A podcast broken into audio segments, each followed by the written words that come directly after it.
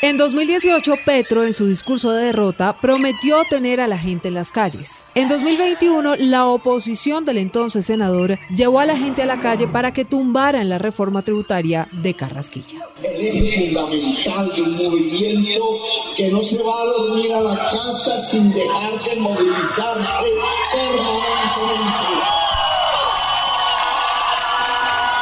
Volver al Senado para dirigir un pueblo, un pueblo que debe mantenerse activo, que debe mantenerse movilizado. Y ahora que son gobierno, quieren sacar a la gente a la calle, pero para que presionen la aprobación de la reforma tributaria de Petro, que igual a la de Carrasquilla, golpea a los más pobres del país. Lo que decimos aquí lo sostenemos en el Congreso y en todo el país porque es la única manera, grabando a quienes tienen, que podamos hacer una redistribución democrática del ingreso que permita invertir en generar igualdad, equidad social. ¿De dónde sale la plata si no de la gente que la tiene? ¿Listos? Incluso la movilización popular para decirle al Congreso que necesitamos plata para salir de esta. El que entendió, entendió. El que entendió, entendió. Pero el ministro del Interior, Alfonso Prada, después de la polémica que levantó por sus declaraciones, se echó para atrás. Lo que eh, expresé con mucha claridad es que hay que mantener el sentimiento de apoyo popular al gobierno del cambio, a las reformas que se tramitan en el Congreso. Expresar desde las comunidades el apoyo no es ninguna presión, todo lo contrario, es un acto de respeto con la comunidad a la que le informamos lo que estamos haciendo y el único propósito es mantener vivo ese apoyo popular al gobierno. Ese apoyo popular es lo que le da legitimidad y vuelve democrático un gobierno que escucha a la gente. Lo cierto es que esta de Prada es una más de las varias metidas de pata de los ministros de Gustavo Petro en pocas semanas. En vez de hablar tanto, deberían concentrarse en dejar atrás la ideología y más bien resolver los problemas reales del país, porque aunque unos tenis no son importantes, las formas sí.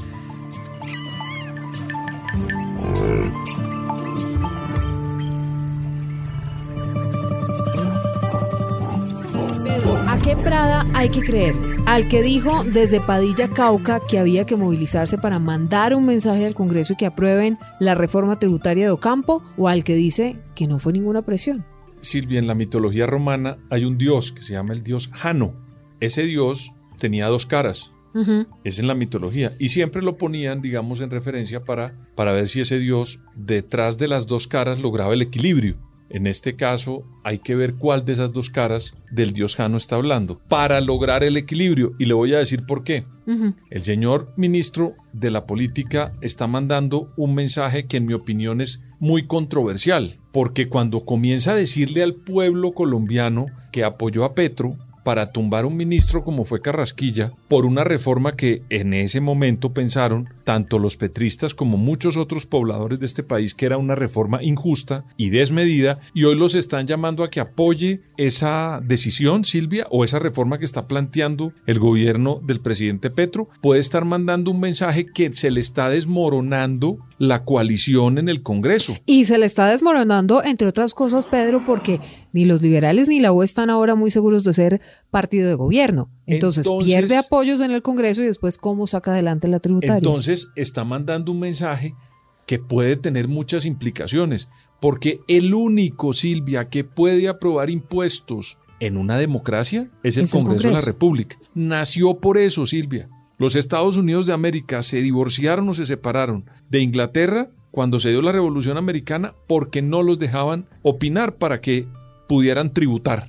Esa fue la norma que ocurrió y por eso el origen, digamos, del Congreso como lo entendemos en los regímenes presidenciales. Si el Parlamento en Colombia no está respaldando al gobierno y él comienza a pedir apoyo del pueblo colombiano, que nos cuenten qué está pasando en el Congreso. Ahora, Pero cualquiera de las dos, Silvia, sacando a la gente a la calle para que apoye a Petro en la reforma o no, hay una sola instancia que en una democracia aprueba los impuestos. Ahora, pero no están engañando un poco a la gente, es decir, esta reforma tributaria golpea a los más pobres, los golpea realmente y ya está comprobado y se ha hablado. Una cosa es lo que entra, otra cosa muy distinta a lo que apruebe el Congreso y lo que salga, pero hasta ahora como está planteada, pues sí es un golpe duro para los más pobres y es a la gente más pobre a la que quieren sacar a la calle a presionar al Congreso. ¿Y sabe qué, Silvia? cuando se va decantando el debate, uno comienza a entender muchas cosas. En, estos, en estas cifras que nos entregó el presidente Petro y, sobre todo el ministro Campo, no nos están contando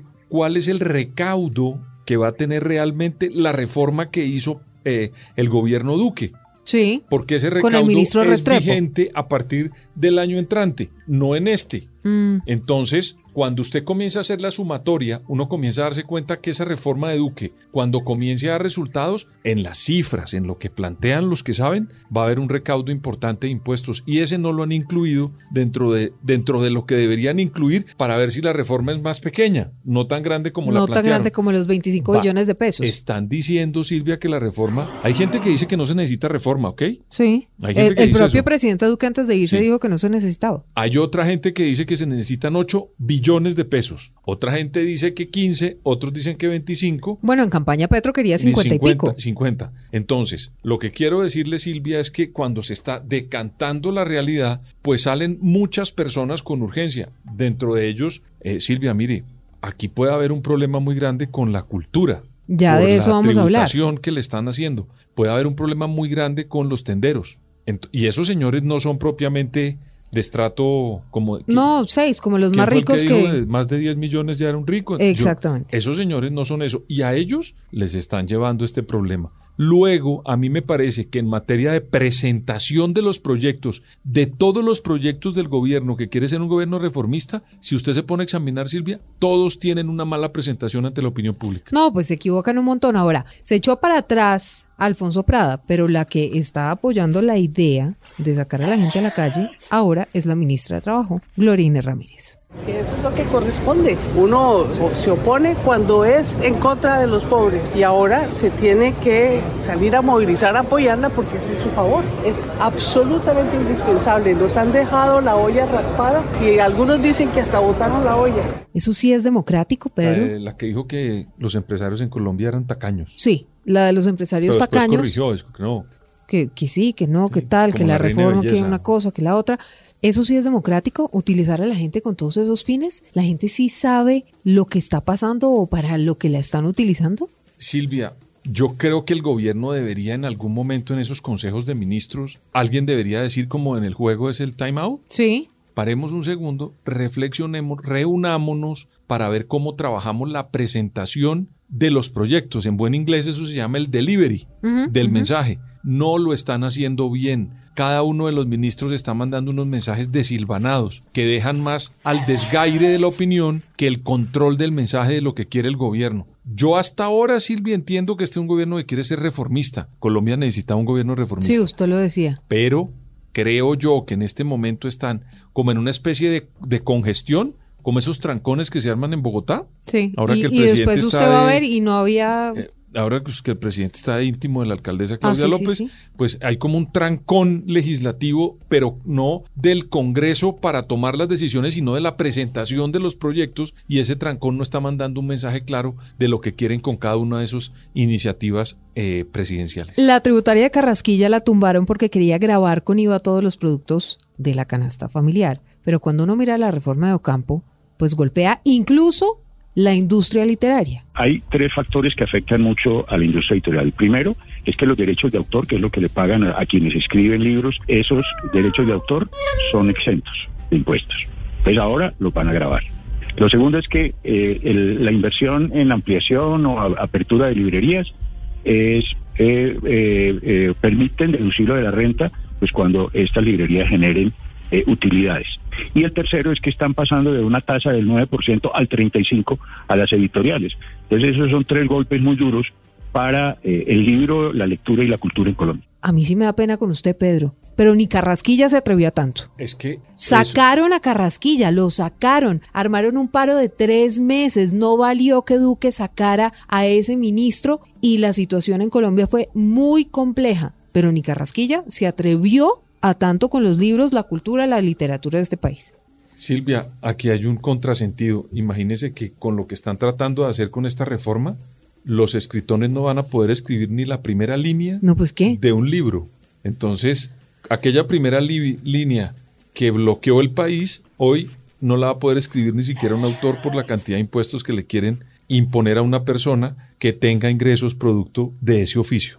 Yo le repito, Silvia, que no quiero ser crítico cuando el gobierno no ha cumplido ni siquiera el primer mes. Pero Pedro, pero, pero, pero no, digamos, pero- pero- como es el desayuno, no va sabiendo cómo va a No, ser el almuerzo. Pero ¿o tampoco no? tan rápido. O sea, tam- porque Ah. a veces hay unos desayunos, bueno, hay unas gripas que se pueden curar, digamos, Rápidamente y hay otras que se mueren un otras poquito que más. se un poquito. Entonces, yo lo que quiero decir con esto, Silvia, es que hay que darle un compás de espera a un gobierno. No ha cumplido los famosos 100 días un gobierno que de está los que improvisando. Roosevelt. Siendo sinceros. Entonces, sí, yo entiendo, pero por ejemplo, ellos son nuevos en el ejercicio del poder nacional. No, pues imagínese la ministra de, la, de Vienen Minas. con una carga ideológica muy fuerte, Silvia. Hay gente nueva que no conoce, no se conocen muchos personajes en el gabinete, que tienen que comenzar a compasar una gestión de unas personas, Silvia, que no han tenido relación directa con el poder central en Colombia. Por eso yo creo que hay que ir despacio y darles un compás de espera. Pero lo que sí pueden hacer, Silvia, es el time out. Parar un segundo, tomar un aire, concentrarse entre todos y ver de qué manera comienzan a, a mover el gobierno. Es que incluso, Silvia, hace falta un ministro del gabinete, hace falta el ministro o la ministra La del- ministra de las TIC, sí, que no tiene- se sabe todavía si es o no. Entonces, todo eso, Silvia, pues me hace pensar que hay que darle un compás de espera, pero tienen que afinar la partitura. Pero tienen afán de sacar adelante los 25 billones de pesos antes de que se les destruya el, me perdona la palabra, el muñeco de la famosa, eh, del famoso acuerdo nacional en el que Roy Barreras había dicho que tenía a su favor a todos los partidos, pero pues ahora estamos viendo que eso no es tan así. Y le digo que tienen afán porque incluso el ministro Campos se mantiene en su posición y de paso le metió una vaciada a Bruce McMaster de la Andy. Es incómodo proponer de- de- de impuestos. Es incómodo, sumamente incómodo, pero eh, es una responsabilidad que tenemos nosotros como funcionarios públicos y que tendrá el Congreso de la República eh, para, para bien del país. Entonces, aquí, por ejemplo, el- ya no está aquí, pero el presidente de la, de, la, de, la, de, la, de la ANDI decía que en Colombia pagaban muchos impuestos. Perdón, perdón. Colombia está mucho más baja en materia de recaudos tributarios, incluso que el promedio de América Latina. Que sí, que le da mucha pena, pero que la reforma va y que los impuestos hay que cobrarlos. Pues Silvia, ese es un mensaje a un directivo gremial que está planteando otro camino en materia impositiva en Colombia. Entonces yo entiendo que el ministro se ponga molesto, pero cuando se meten a gobernar, Silvia, tienen que aguantar, tienen que tener cuero duro para que aguanten los embates de una democracia donde hay críticos, ellos lo fueron, sin piedad, Silvia, con el gobierno anterior. No la tuvieron, no tuvieron ningún tipo No, no. de respeto, ni barreras, ni fronteras, ni nada. Pues no le digo que Fue- tumbaron a un ministro. y hoy están en el gobierno y tienen que aguantar, tienen que tener cuero duro porque las críticas cuando uno es mandatario tienen que ser muy grandes. ¿Y por qué Silvia? Porque así es como se moldea la democracia. Cuero duro el que tiene que tener la ministra de Minas, Irene Vélez, pues de no molestarse con las preguntas de la prensa, porque al final, Pedro, para eso es que están los periodistas, para hacer preguntas total. incómodas, no para que la ministra se moleste y de la nada no solamente salga con sarcasmos y sea grosera con un periodista que está ejerciendo su derecho a preguntar, sino que termine una rueda de prensa así, de sopetón.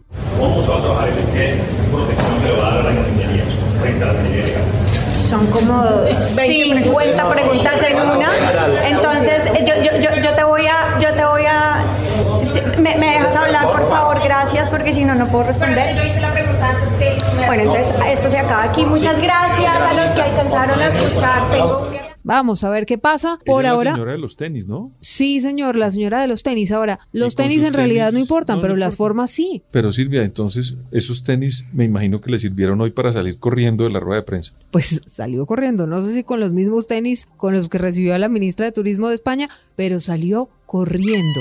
Recuerden seguirnos y mm, suscribirse, por supuesto, para que hagamos comunidad, hablemos, intercambiemos opiniones. Ustedes piensan unas cosas, nosotros otras, pero de eso se trata Zorros y Erizos, donde hablamos pues de estos animales de la política colombiana que además están estrenando cargo en la Casa de Nel.